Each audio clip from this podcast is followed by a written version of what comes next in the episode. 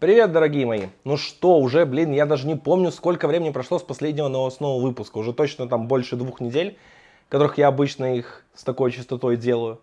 Вот, все дело в том, что, короче, я овер был загружен, и, в принципе, да, я остаюсь сейчас, э, хотя что-то какие-то есть подвижки. Вот, в общем, сейчас активно готовлюсь к конференции, доделываю курс по Kotlin карутинам, во всем об этом сегодня вам расскажу в этом выпуске. Сначала поговорим про новости вообще в целом индустрии и прочем, а в конце я прям расскажу про всякие разные интересные новости Android Broadcast. Там и про магазин мерча, и про Kotlin карутины, и про другие всякие штуки, что будет в недалеком будущем с проектом и какие у меня там планы. Смотрите все до конца, будет много чего интересного, и не забывайте поставить свой лайк. Это здорово меня мотивирует что-то делать, особенно в такие непростые времена. Хотя, кого я обманываю, сейчас, блядь, лето, жара, сам записываюсь в невероятно суровых условиях, и сам прекрасно понимаю, что, скорее всего, вы какие-то новостные выпуски и прочим. Отдыхать, гулять и наслаждаться хорошей погодой.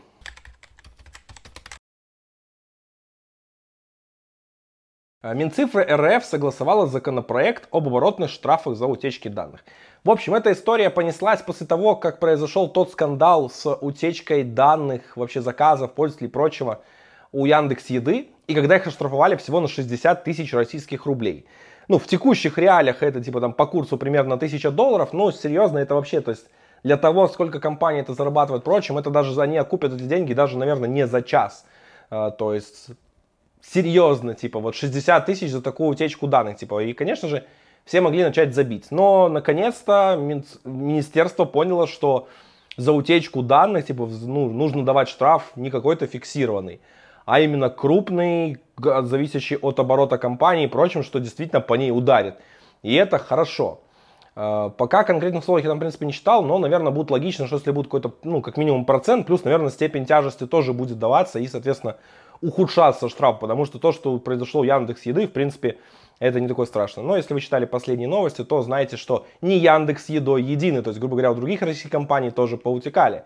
А учитывая, как Wildberries вообще положили на лопатки и прочее, у меня такое чувство, что я, кто в России, наверное, кроме Касперского, э, Касперской лаборатор... лаборатории Касперского заботится о безопасности и прочем, по-моему, Наверное, может банки, конечно же, следят, впрочем, да, потому что у банков пока утечек не было. Но хоть хорошо, что в этом сегменте все, в принципе, хорошо. Сейчас я вот в Тинькофф, кстати, когда начал работать, впрочем, там прям вообще культ безопасности, прям там, блин, даже брошюрку на старте выдали, прочим. Вот, все-таки финансовые организации больше об этом заботятся. Яндекс идея видно такой, как бы, ну и хрен с ним, типа. Ну, надеюсь, теперь будет уроком для будущих, кто будет штрафоваться и прочим. Интересно, куда эти деньги пойдут? Вряд ли пойдут на какое-то информационное улучшение специалистов, создание и прочим. Скорее всего, просто пойдут на куда-то какие-то нужды общие. Хотя лучше вот создать какую-то интересную экспертизу и продвигать вообще, в принципе, обучение тому, чтобы заботились о безопасности, создавать соответствующих специалистов, потому что их действительно всегда трудно найти, и они довольно ценные, особенно которые хорошо разбираются в современных атаках и прочем все понимают. Они просто знают best practices какого-нибудь сайтика.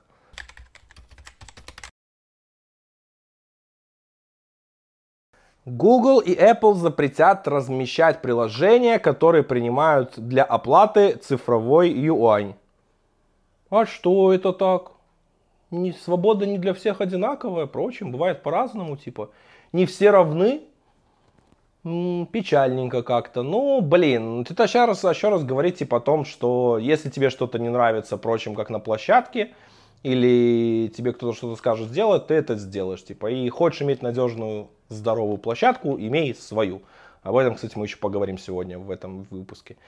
В принципе, я, честно, не удивлен тем, что происходит, типа, такая блокировка прочим. Да, типа, они могут говорить, что он там плохой, не, как Huawei, который, типа, сливает данные, типа, там специально создают бэкдоры, типа, прочим хотя никто ничего не доказал, впрочем, просто замочили компанию одну, э, чтобы не, не давать ей конкурировать на рынке. Ну, блин, типа, IT, грубо говоря, IT-сфера, впрочем, это новое поле для войны, э, помимо СМИ, э, чтобы у, у, уничтожить, типа, другую страну. Ну, еще экономика, конечно, если, грубо говоря, сейчас можно вести, типа, три войны, наверное. Экономическую, э, можно вести страну, э, ну, грубо говоря, душить страну в СМИ, и можно душить страну, от, не давая ей технологий, которыми ты владеешь. Потому что фактически сейчас, да, действительно, большая часть технологий, которые есть, это имеется э, вообще, то есть они разработаны в США, и патенты принадлежат местным компаниям. То есть, грубо говоря, то, что правительство США может контролировать. Банально, они на ARM даже британский надавили, чтобы тот лишил лицензии Huawei, поэтому слишком велико влияние одной страны, и, блин, нам нужны альтернативные технологии. Вообще, в принципе, неважно, кто это будет, Россия, Евросоюз, Китай, прочим, нужно, чтобы был какой-то другой полюс, а может даже несколько, чтобы действительно мы имели шансы хотя бы пользоваться какими-то другими технологиями. Там можете говорить про open source, там типа про риск 5 открытую архитектуру. Ну, блядь, какая открытая архитектура? Android, Android open source тоже открытый, но все принадлежит а, американской корпорации. Сегодня он открыт и прочим, завтра возьмут его закроют. А, или просто перестанут туда выпускать исходный код и все, и в принципе вы останетесь на своей собственной поддержке и прочим. Поэтому типа даже э, большие проекты open source, они ведутся по какому-то крылу разработки, которое вас будет мало учитывать, ваши изменения хрен туда примет. Мне интересно, у кого есть успешный опыт, э, чтобы законтрибьютить в ООСП, не являясь партнером Гугла. Э, то есть вот действительно что-то влить туда, не имея каких-то тесных связей с Гуглом. Вот очень интересно узнать, если у вас такой опыт есть, или вы знаете прям по конкретные примеры, читали прочим, скиньте, пожалуйста, там ссылочки или отпишите комментарии. Возможно, я глубоко заблуждаюсь, но, блин, даже типа в такой вроде как большой открытый open source проект мы ничего влить не можем и никак на, влие, на его развитие повлиять не можем. А Google Play Service вообще там раздавливают полностью, поэтому...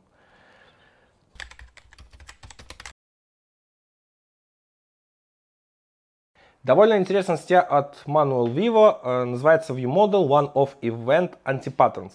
В общем, там говорится про тот случай, когда, например, вам из view модели, э, у вас происходит какое-то там событие или прочим, или что-то, и вы хотите, вам нужно показать там confirmation диалог, тост или прочим, и вы отправляете какое-то туда событие. Грубо говоря, типа есть такая штука, называемая single life event, или live data event, грубо говоря, по-разному, кто там пишет, называет. Вот. Ее суть в том, что он типа отправляет э, туда, что нужно что-то показать, и, соответственно, это повторно не будет передавать. Фактически, грубо говоря, передается команда, что в статье, в принципе, рассказывается как не очень хороший паттерн. Вам нужно именно все работать через стейт, грубо говоря, отдавать его туда, понимать, что у вас там происходит, что нужно показать или прочим. И, соответственно, работать таким образом, потому что вот эти вот single life event не очень хороший паттерн, не очень хороший подход, который ведет там к потере состояния, прочим, и у вас могут возникнуть с ним проблемы. Вполне хорошая статья, полезная будет для тех, кто очень страдает без этого и не понимает, как можно по-другому, не отправляя вот именно какую-то команду на UI из view модели, которую, кстати, не должна отправлять, э, показать этот диалог. Поэтому обязательно смотрите, читайте, ссылочка, как всегда, в описании.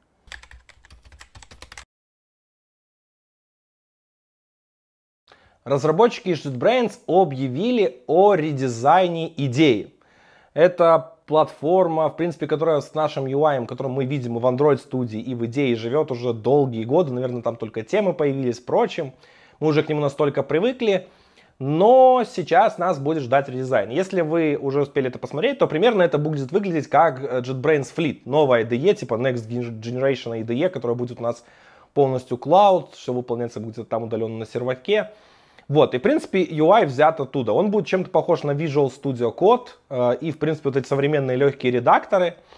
Уже это можно включить, то есть в IDE, даже типа если вы не попали в программу, прочим, по раннему доступу, вы можете зайти в настройки, прочим, это включить. Я оставлю ссылочку, как это сделать, то есть я писал об этом пост. Даже в Android Studio это уже можно сделать. Э, единственное, что нужно делать лучше всего в канарейке, в дельфинчике потому что э, в предыдущей версии хоть это и включается, но, короче, очень важное. Вот, там уже получше становится. Идем в новый свет. Я не знаю, как вы, честно, я знаю, что есть люди прям такие консерваторы, которые вообще не любят ни изменений и прочим. Я, в принципе, люблю, когда происходит какое-то освежение UI, прочим, пересмотр его на современный лад, но я не люблю редизайн ради редизайна, вот чтобы сделать все консистентно и прочим.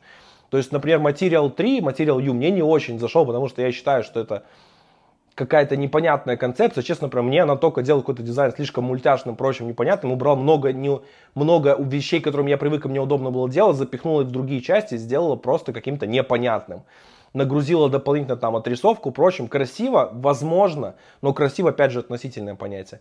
UI все-таки, особенно у рабочих инструментов, первый должен очередь быть функциональным, удобным и решать задачу, а не просто быть красивым. Поэтому надеюсь, что действительно получится толковая вещь. Э, потому что сейчас текущий UI э, вообще, в принципе, у IDE супер здорово перегружен. Там, наверное, вообще я даже какие-то экшены не пытаюсь искать, э, потому что либо я чем-то пользуюсь на панельке, либо знаю какие-то хоткей свои, либо просто вбиваю, где был глобальный поиск по экшену, там Command Shift A или Ctrl или Ctrl-Shift-A, наверное, на винде. И, соответственно, ищу там какой-то экшен. Хотя с ним, блин, в Android Studio он постоянно начинает падать, буквально через пару вызовов, там какая-то божина, которую уже давно не могут поправить. Поэтому надеюсь, что действительно редизайн привнесет улучшение для того, чтобы повысить продуктивность разработки, действительно сделать его более понятной, лучше. Но посмотрим, что из этого выйдет.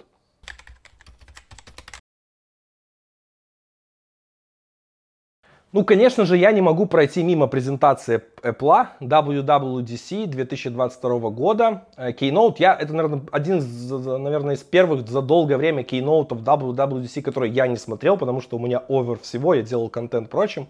Немножко глазом там включил, но, в принципе, потом просто почитал результаты.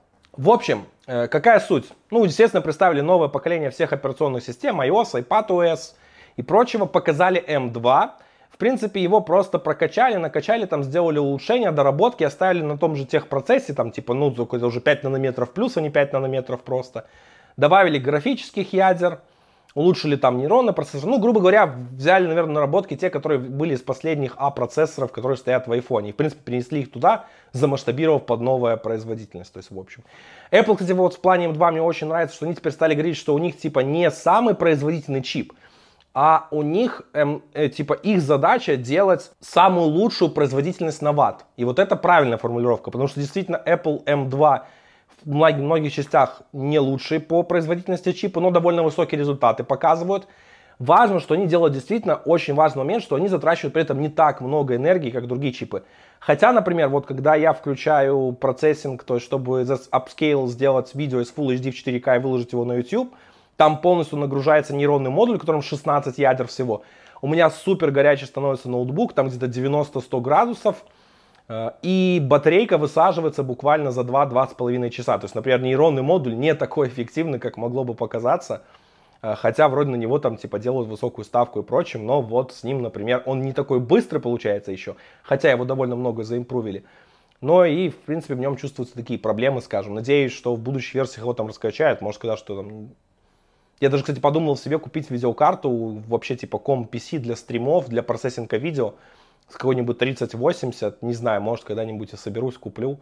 Но, блин, сейчас, в ближайшее время, вообще, типа, это просто заоблачные цифры, особенно, типа, когда нету ни рекламы, ни бюджетов, ни прочего. В общем, сижу, жду, когда все это будет делаться. Следующая важная штука, которую интересно там представили, это iPad OS 16. Вот. И там сделали довольно большой упор на то, чтобы действительно его прокачивать и делать полноценным таким портативным компьютером. Что там появилось? Во-первых, появился такой режим Central Stage, он в macOS новый появляется. В общем, суть его в том, что это особый режим, где вы можете типа делать приложения как окна, и в принципе они будут такие, вот именно как вы привыкли к окнам на рабочем столе. Единственное, что количество их ограничено до 6, и количество, то есть когда вы подключаете внешний дисплей, их, по-моему, будет там тоже ограничено, грубо говоря. Вот. Потом появилась классная штука, что теперь с внешним дисплеем можете полноценно работать. То есть прямо появляется, когда подключаете второй дисплей, настройки, как примерно что-то есть в Mac OS. То есть вы можете выбрать разрешение, настроить там немного прочим. Это тоже очень классная штука. Затем появляется возможность, называется Desktop Class Apps. Вот это именно названо. Типа, что в iOS теперь там можно переносить будут экшены, синхронизировать с десктопными версиями приложений. То есть именно делать более похожими на десктопные версии. В принципе, я в это верю. То есть, если Apple действительно будет форсить разработчиков это делать, то тоже появится. Потому что, например, тот же Keynote, вот пакет типа офисный от Apple, он по функционалу ничем не уступает того, что я могу сделать на компьютере. Да, там есть какие-то гапы, которые я не все могу сделать там в плане форматов и прочего, но это зависит уже больше к операционке, чем к приложению. Так вот, как раз-то там я вполне могу все даже, то есть запустить ту же презентацию, что сделано на компе. Единственная проблема, что там с установкой шрифтов может быть, впрочем, но это типа там обходится через костыли. А, вот. Потом там нужно, в принципе, можно спокойно подключить планшет к телевизору, проектору, прочим, вашу презентацию туда отправлять. Причем даже когда у вас есть стилус, впрочем, это супер удобно, потому что вы прямо можете э, не, не какой-то указкой лазерной показывать, там, а именно прямо водить по экрану планшет, и у вас это все отображается на конечном там, экране, и это супер классно, удобно. Вот, я надеюсь, что действительно это будет активно развиваться. Потому что действительно iPad с его мощностью, со всеми возможностями, очень близко приближается к компам. Тот же Air стоит M1, уже в современных iPad стоит M1, даже в Air ставят M1. То есть, грубо говоря, штука, которая будет действительно иметь хорошую мощность. Проблема в том, что фишки, про которые я рассказал, они получатся только в процессорах, только в планшетах с процессором M1. И это самая печальная штука, потому что тот же iPad Pro 2018 года, вот который у меня есть 11-дюймовый, его выставляли как мега мощное устройство. Впрочем, у него запаса мощности хватает на офигеть сколько всего, но они эти возможности ему не дадут, хотя они чисто софтовые.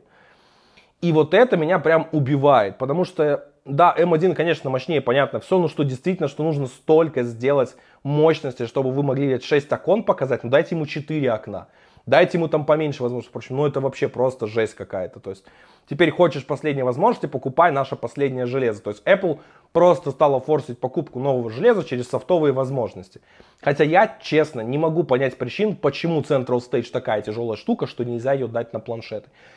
Или, например, настройку мониторов тоже, типа, нельзя дать, типа, на планшеты старые, типа, улучшить. Хотя, вроде, про настройку мониторов вру, по-моему, она будет. Но, в принципе, в общем, то есть часть фичей теперь жестко привязывается к этому. И это просто супер печальная фича. Дальше, ну, вначале еще, кстати, самым первым представили, там, конечно же, iOS 16. Там не так много чего серьезного было сделано, но показали новый переработанный лог-скрин. Там, грубо говоря, теперь вы можете кастомизировать заставку, вы туда можете добавлять виджеты. Причем они сделали супер классную вещь. Я не знаю, как кто там работает в Apple, но вроде бы они берут функционал, который есть у всех долгие годы, но, блин, так его классно делают. В общем, то есть фактически, если у вас есть фоточки, где портретные и прочим, то система может выделить вашего персонажа, ну, грубо говоря, основного персонажа на фотке и прочим, и поставить, э, то есть, грубо говоря, часы за него и фон, то есть разделить, грубо говоря, часы будут между персонажем и фоном. И это супер классная штука. То есть вроде бы, блядь, мега простая, но, блин, у Apple получается сделать это выглядит реально вот вау, классно, и это мне очень понравилось. Хотел бы такое на андроиде даже увидеть. Думаю, в следующем году мы что-то подобное, скорее всего, увидим, потому что Google скопирует, ну или как другие производители своих оболочек, там Xiaomi, э, Samsung и прочие тоже, наверное, перенесут нечто подобное. Конечно же, без супер странных решений у Apple тоже не обошлось. Они сделали аксессуар, чтобы крепить iPhone как вебку, ну это, соответственно, есть в macOS новая интеграция, типа, чтобы там, типа, эту вебку подключать, прямо будет, то есть, грубо говоря, у вас для ноутбука, то есть они не вставят крутую камеру, как, типа, есть э, вот в iMac, где у вас там Central Stage есть, прочим, типа, вы это делаете теперь через iPhone. Хотите, короче, нормальную камеру, подключайте iPhone к Mac, купите это крепление, и вот у вас будет нормальная камера в ноутбуке. Я, я, я вот просто вот сидел примерно с таким, типа, вы, вы серьезно, типа, блядь. То есть вы не можете вставить нормальную камеру в ноутбук и предлагаете реально купить людям, блядь, крепление, подключать iPhone его. Это компания Apple? Вы серьезно? Нет слов, короче, от этой всей фигни. Ну, конечно же, Apple еще не обошлась без всяких таких штук, типа, чтобы там скопировать сервисы других компаний, которые давным-давно есть, но зато его прокачали. Например, распознавание э, текста на фотках они теперь сделали, что если вы ставите видео на паузу, вы прямо и видео это можете сделать. То есть там прокачали своим, свой этот iMessage, прочим, все. Но самое интересное, что они, короче, решили сделать свою мира. То есть теперь у вас будет э, приложение, забыл, как оно называется, кстати. В общем, то есть фактически это мира для коллаборации, где вы можете созваниваться, впрочем, одновременно что-то делать. Конечно, созвон идет через фирменные, фирменные приложения для этого дела, FaceTime и прочим. И вы можете, соответственно, там что-то вместе работать, делать, э, писать заметки и прочим, грубо говоря, такую, штурмить до, доску такую типа онлайновую. В общем, так прям чего-то взрывного не было. Apple еще что-то активно вдруг заговорила резко про игры, рассказали про Metal 3 что они добавили апскейлинг, новые фичи, показывали Resident Evil 7, который они запустили, типа, там на самом слабом маке с разрешением, ой, на самом слабом маке, типа, запустили на каком-то макбуке современном с э, Full HD, там все прям хорошо играется. И это прям супер странно, что Apple, которая никогда не говорила особо про игры, блин, на макбуках и прочем, начала резко говорить про игры на макбуках. И показали Resident Evil 7, который вообще там даже ни разу не фигурировал как игра для Mac, для macOS. Что-то, возможно, грядет, и мы о чем-то не знаем. Может, грубо говоря, те слухи, которые ходят про то, что Apple хочет купить EA и прочим, может, в принципе, и заведутся. Может, Apple действительно пойдет в гейминг и начнет его распространять везде. И на планшетах мы увидим серьезные игры, которые нам еще обещали в 2018. Будем ждать. В общем, честно, презентация получилась э, довольно, скажем, не скажу, что плохой, интересной, прочим. Да, я увидел те штуки, которые хотел, но действительно хотел бы, чтобы они были доступны большему спектру устройства, не так, как это вышло. Ну, блин, что, придется ждать, когда когда-нибудь себе обновлю планшет, хотя, возможно, учитывая, как сейчас развивается Android планшеты, скорее всего, я имею высокий шанс купить Android планшет, если темпы не будут сбавлены и действительно все эти усилия дадут успехи. Ой, не могу сказать, конечно что продакшн у Apple, у их презентации просто шикарнейший. Как там Крейг Федерики бегал, все это делал прочим, это невероятно. Вот это прямо вот...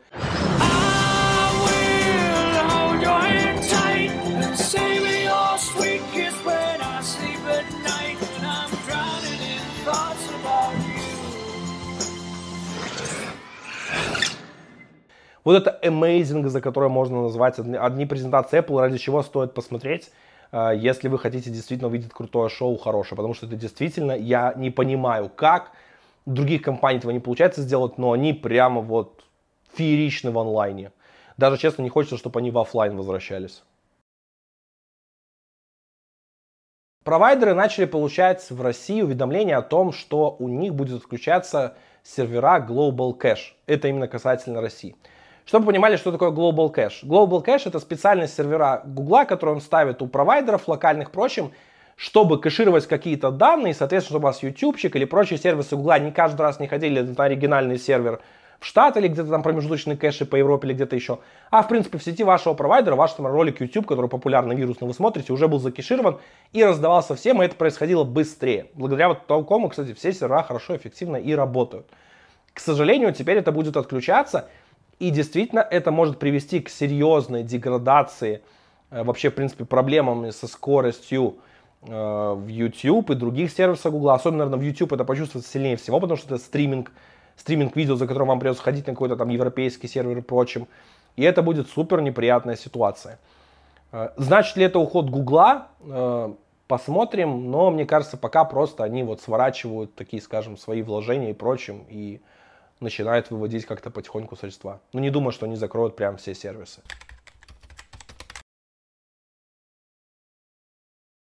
ВК запустила бета-версию Рустор. В принципе, я смотрел эту приложульку. Она довольно сносная, приятная. То есть я не могу сказать, что это прям что-то плохое, там невероятно ужасное, чем невозможно пользоваться.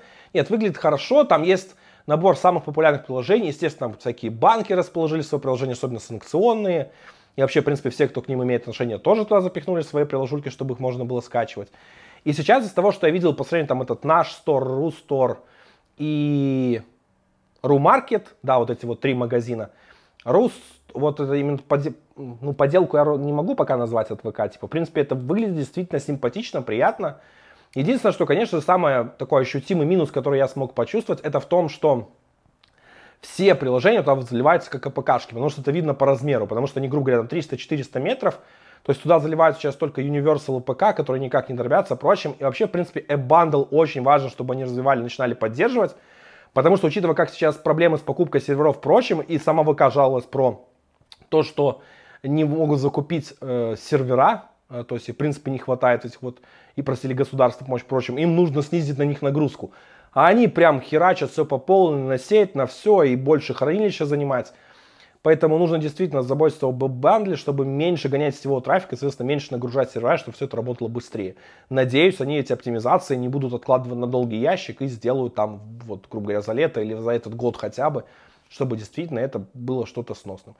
Пока это именно бета-версия, там только, грубо говоря, ничего не могут залить сторонние разработчики. И вообще, в принципе, пока там все довольно ограничено.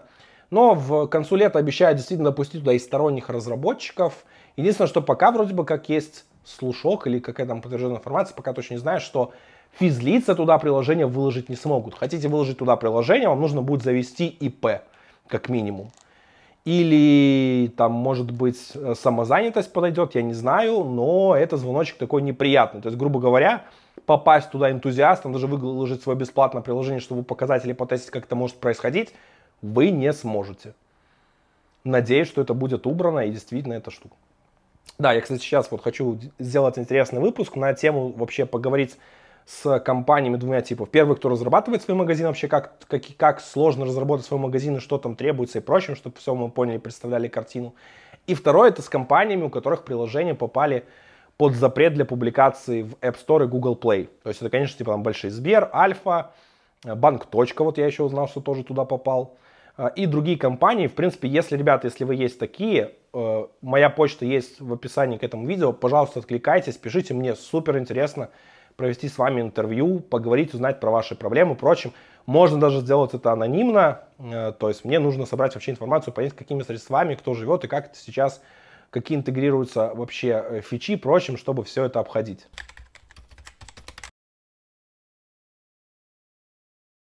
GitHub объявила о закрытии разработки Atom. Atom это их такой визуальный редактор, э, что-то, какая-то замена, э, ну такой альтернатива даже, не замена, а альтернатива Visual Studio Code. Э, в принципе, кому-то он мог заходить, прочим, то есть именно там большей части был, конечно, типа там для всяких JS, прочим, то есть именно полноценной IDE его не назвать. Но, в общем, GitHub решила, что пора его закрывать, все, соответственно, профиту не приносит. А Еще там ближайшие 6 месяцев его буду поддерживать, что-то делать и прочим, но довольно скоро его закроют, и с ним ничего не придется уже особо делать, развивать и прочим. Поэтому переходите на какие-то другие редакторы. Если вам очень нравился Atom, пишите в комментариях, потому что, честно, я всю жизнь сидел либо на VS Code, либо на Notepad++. Atom посмотрел, мне не зашел и удалил его.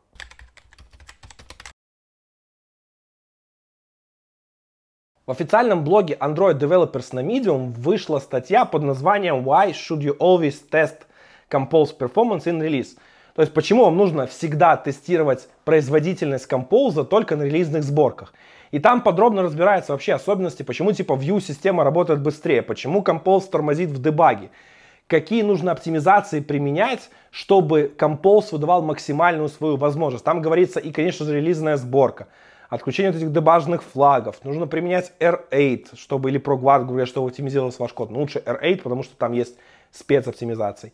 Нужно не забывать, что есть baseline profile, который позволяет вам предварительно уже создать профиль для того, чтобы ваше приложение быстрее запускалось и не тормозило на основе того, что действительно, как у вас, грубо говоря, происходит базовый сценарий запуска приложения и прочим.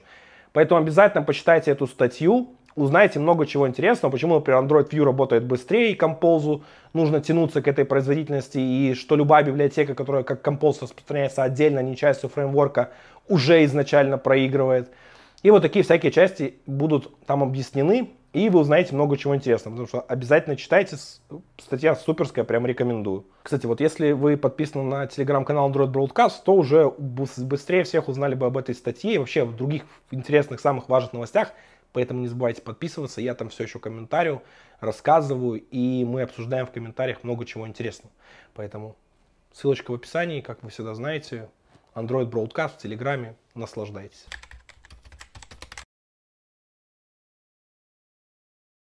Вышла третья бета Android 13, и она является Platform Stability релизом.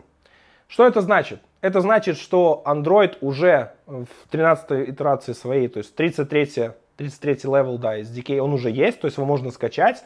Это не какой-нибудь там Android T, это уже полноценный level. Оно уже зафиксировано, то есть оно меняться не будет. И основное поведение его точно так же уже не изменится, оно, в принципе, зафиксировано. Единственное, возможно, конечно, баги, которые пофиксят, но каких-то изменений вносить уже не будут. Поэтому, в принципе, это уже финализация. Дальше будут действительно такие релизы, которые там допилывают каких-то фичей. Может, будут какие-то апдейты еще какие-то, которые пока не заанонсили там в июне, в июле, с каких-то там, вот, в прошлом году, например, с Android 12 на Game Developer Conference в июле объявили там фишки про перформанс моды и прочим. Для игр как раз их тоже внесли в Android 12. Возможно, будут какие-то такие еще фичи, но в принципе с большего уже, соответственно, можно с этим работать. Platform Stability Release также значит, что вы уже можете заливать сборки в Google Play, но только пока в альфа-канал прочим, не в публичный. Но это уже дает вам, соответственно, возможность тестить какие-то там обновления и прочим. Я попробовал собрать приложение на 33-м SDK и причем. Вот в Android Studio самой последней канарейки. Оно у меня там не работает, короче, крэшит причем. Я не знаю, типа, что не так. Возможно, еще нужны апдейты от Android Studio, но, в принципе, вроде бы я поставил все самое последнее, и ничего пока с этим не работает. Надеюсь, что будет лучше. Помимо этого, я еще поставил Android 13, вот уже несколько дней с ним хожу, и, в принципе, могу сказать, что работает довольно стабильно, нареканий у меня нет. Есть часть приложения, например, платежная система Мир, приложение Мир Pay, оно не работает, обваливается. Именно эта проблема именно только на Android 13 проявляется. Я пробовал ставить там даже бета-версию прочим, ничего не помогает. Поэтому ждем фикса от них. Возможно, какие-то приложения могут отвалиться и у вас. Но именно критичных функций для себя я не нашел таких, чтобы вот именно действительно не перестали работать или работать некорректно. Все, в принципе, хорошо. Поэтому, как минимум, могу рекомендовать от себя. Если у вас пиксели, прочим, то можете попробовать поставить. Но можно поставить на пиксели 4 и выше. 4A, по-моему, тоже поддерживается. Вот, а тройка уже все. Третье поколение пикселей уходит в небытие и остается с Android 12. На него даже security патч не накатывает. Вышел Kotlin 1.7. Та-дам, ура, ура, ура. Наконец-то, хотя обещали его весной, но немножко задержался. Ну, я думаю, тут по понятным причинам, почему он задержался. Так вот, э, там, в принципе, много произошло каких важных анонсов. Наверное, самая важная штука, которая там действительно произошла, это э, альфа-версия нового компилятора K2, называется K2, как вам удобней. Вот. И э, показали предварительные его тесты скорость компиляции, то есть в строчках, э, в строчках кода. И по тем тестам, то, что показал JetBrains, он минимум, блин, в 2,2 раза быстрее, чем предыдущий компилятор. Это еще альфа-версия, прочим. Короче, прям ожидаем сумасшедшего прироста скорости компиляции, улучшений и прочего.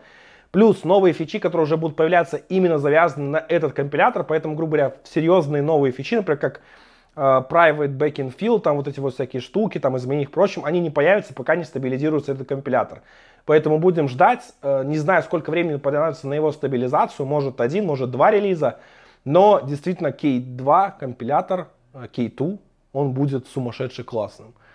Э, потому что уже сейчас он показывает прям крутые цифры. Надеюсь, это действительно так и останется к релизу. Даже если чуть-чуть меньше станет, это все равно даже там в полтора раза, это уже существенно. Жду, надеюсь. Помимо этого появились всякие там новые фичи синтаксического сахара и прочим, но еще мне понравилось очень, что Э, сделали э, у новый механизм э, инкрементальной компиляции в Gradle, который стал надежнее и прочим, и там получше работает. Поэтому тоже, опять же, могут быть улучшения. Вот. Единственное, что те, кто использует Compose, естественно, не могут пока обновиться на эту новую версию языка, потому что Compose жестко завязан на версию языка определенную. Поэтому ждем улучшений. Впрочем, те, кто очень боится, может подождать, пока другие потестят и поставить какую-нибудь себе уже в проект версию 1.7.10 который обычно выходит как раз с такими багфиксами и прочим, и там много чего улучшается. Особенно при таких категорических сменах.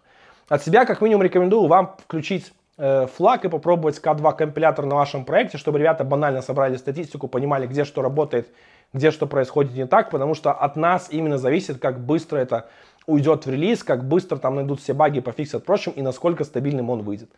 Подробные разборы всяких вещей и прочим я делаю у себя в телеграм-канале Kotlin Broadcast – и сейчас постепенно буду это делать. Очень важный момент, опять же, релиз вышел, с одной стороны, интересный, с другой стороны, ну, как-то так себе. Uh, отдельный разбор я его делать не буду, но вот именно текстиками поразбираю и расскажу вам основных функциях, основных изменениях и прочем. Поэтому подписывайтесь на Kotlin Broadcast, там будут все интересные разборы, все фичи и прочим, все важные штуки, которые касательно касаются новой версии Kotlin.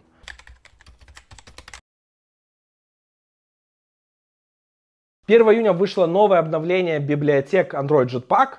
Там, что, в принципе, ничего существенного не произошло, всякие переходы из одной беты в другие, фиксы и прочим.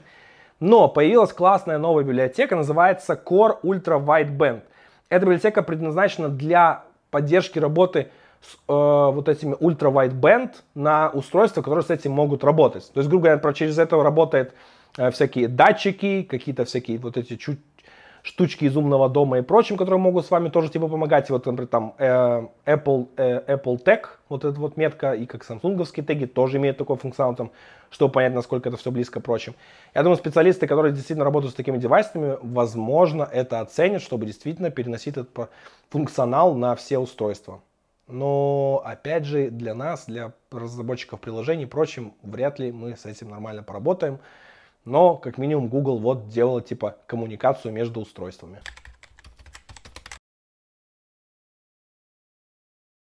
Ну а теперь немножко новостей Android Broadcast. Первое, что я снова завел э, магазин мерча. Вообще, а почему он не работал?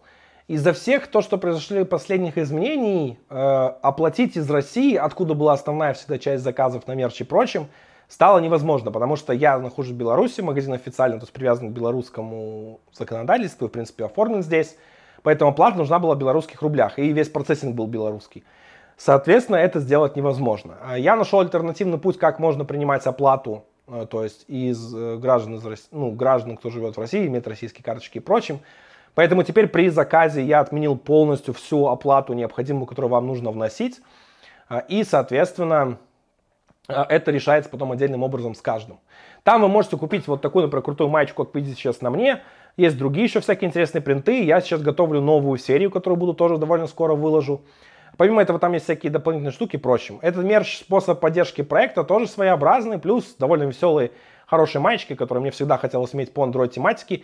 И не просто какого-то огромного зеленого робота или какой-то логотип, а именно действительно что-то веселое, абстрактное, прикольное. Думаю, у меня получилось, потому что действительно много людей их уже себе купило, приобрело. Доставляю я их практически по всему миру.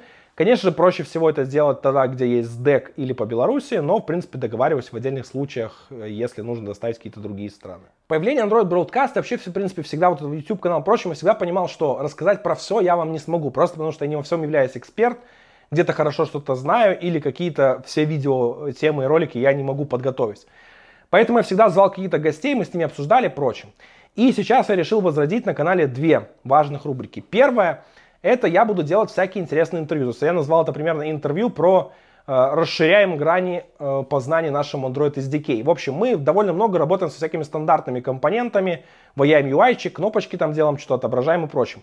Но есть много всяких интересных приложений, которые выходят за пределы этого, работают там с нативным стеком, работают с оплатами, там э, онлайн-стриминги, где нужно прямо там высокую производительность иметь и прочим. Кто-то, например, зарабатывает на создание SDK, продажи их другим и вот таких штуках. И я вот хочу про такую разработку вам рассказать. То есть, соответственно, позову в гости ребят, у которых есть такие идеи, э, то есть есть такие приложения, впрочем, я вот их собираю, сейчас активно уже нашел несколько людей, и буду с ними проводить интервью, будем говорить про такую вообще разработку, какие стейки они используют, какие требования нужны вообще, действительно, какие там средства используются в Android, насколько он хорош для решения таких задач, а чего там не хватает.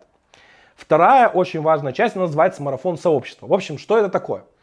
А, фактически весь июль и август я хочу провести такой вот, соответственно, марафон, когда люди будут рассказывать доклады про различные темы на канале. Вот, то есть я буду выкладывать видео с этими записями, возможно, в лайве, кто как, в принципе, захочет. И, соответственно, любой человек может прийти со своим докладом, подготовить его, или даже какой-то существующей конференции, быть прочим, и рассказать его у меня на канале. Чтобы вы должны были понимать, что вам даст выступление у меня по сравнению, например, там, с конференцией или прочим. Во-первых, у меня открытый канал, на котором регулярно, то есть его смотрит э, за месяц, то есть здесь 30 тысяч посетителей, то есть уникальных людей. Регулярно каждое видео вообще, в принципе, просматривает порядка э, 3-4 тысяч уникальных пользователей. То есть ваши просмотры будут набираться и прочим. Это хорошая, классная возможность вам показать ваши знания, пошарить экспертизу и получить какой-то новый опыт и, соответственно, не знаю, там какую-нибудь, может, ачивку в вашей компании заработать, потому что действительно место получается популярным, хорошим и, наверное, сейчас это самое активное место в русскоязычном сообществе по андроиду, э, где вы можете рассказать что-то и получить самую широкую аудиторию. Поэтому я буду рад, если вы туда придете. Ссылочку на то, чтобы подать заявку на выступление, вы можете найти в комментариях. То есть я договариваюсь в плане подготовки, в персональном все плане. Если вы там, не знаю, сможете подготовиться только к концу августа, окей, нет проблем. Это пока сроки все примерные, то есть июль-август, но я буду рад, если вы придете и о чем-то поделитесь, расскажете. Потому что действительно пора вернуться к той традиции, которая была, э, пускать сюда членов сообщества, чтобы они могли рассказать. Прекрасные эксперты есть э, по всей стране и за пределами ее, и я буду рад абсолютно. Я вам помогу и в подготовке, и в других частях, поэтому you are welcome. Нужно только ваше желание и готовность что-то рассказывать. Ну и финальная новость э, на этот выпуск. Это в том, что курс по Kotlin карутинам уже вышел на YouTube, наконец-то. Думаю, вы кто-то уже мог даже не верить, что он выйдет, но он вышел. Вышла пока только первая половина курса. А дальше я уже сейчас, прямо после этого ролика записи, пойду записывать дальнейшие части, чтобы начать их смонтировать. Э, впереди ждет вас три выпуска э, и потом еще практическая сессия. И потом еще будет два теоретических выпуска. То есть, в принципе, вам курс мог показаться довольно грустным, потому что вышло, потому что вышла только теория, мало чего кодинга, но в карусинах действительно мало чего показать. Э, эффективно вам, не говоря, типа, вот это я вам сейчас покажу, типа, вы, вы увидите, но вот вы еще не знаете, вы потом это узнаете, потом вам поймете, что это за магия. Я так не хотел делать, я действительно хотел заложить для вас сначала теоретические основы, чтобы вы понимали, какие API я буду использовать, для чего они нужны, как они применяются, как работают, и уже потом э, писать код, демонстрировать вам какой-то лайфкодинг, чтобы вы понимали более-менее, что уже происходит. Чтобы мне меньше было э, необходимости комментировать какие-то баз, базисные моменты или вообще, в принципе, там останавливаться. Вот, поэтому он получится довольно крутым. Кодинги будет не единственный, их будет несколько. Еще будет Q&A сессия. В общем, в принципе, лето будет такое насыщенное карутинами. К концу лета мы прям много чего прошарим. Важный момент. Э, вторая половина курса на YouTube в открытом доступе выйдет только по готовности. Скорее всего, это конец июля. Но э, те, кто подписан на Boosty, подписка middle и выше, они будут получать эти выпуски сразу. Э, и, соответственно, ничего для вас откладываться не будет, прочим. Э, как будут выпуски, соответственно, появляться в раннем доступе, прочим, я буду их выкладывать и буду делать об этом анонсы. Вы можете у них узнать, о них узнать в Kotlin Broadcast канале, потому что все эти анонсы я кидаю туда. Ну и, конечно, прокидываю еще в Android Broadcast, вы там ничего не пропустите. Но вот такая будет политика. Потому что я понял, что когда я серию выпускаю сразу большой пачкой несколько выпусков, это заходит намного лучше, чем я буду делать редкие одинокие выпуски. И поэтому в первую очередь дам патронам, которые мне дадут какие-то советы, обратную связь, прочим. Действительно, мы с ними пообсуждаем и, возможно, даже что-то для публичного доступа еще доработаю потом. Поэтому вот такая штука. Все, на этом у меня все. Большое спасибо, что были это время со мной. Лето будет довольно активным, хотя я вроде хотел уменьшать, сколько всего я буду делать и прочим, но, блин, появляется куча идей, желаний и прочим, и слабо получается отказаться от канала, хотя хочу передохнуть. Надеюсь, что июль, август, в силу того, что придут внешние спикеры и прочим, и будут такие легкие форматы, я, соответственно, могу немножко расслабиться и доделать вам спокойно курс по крутинам, и август прям такой почилить на расслабоне. Всем хорошего Android, пока-пока.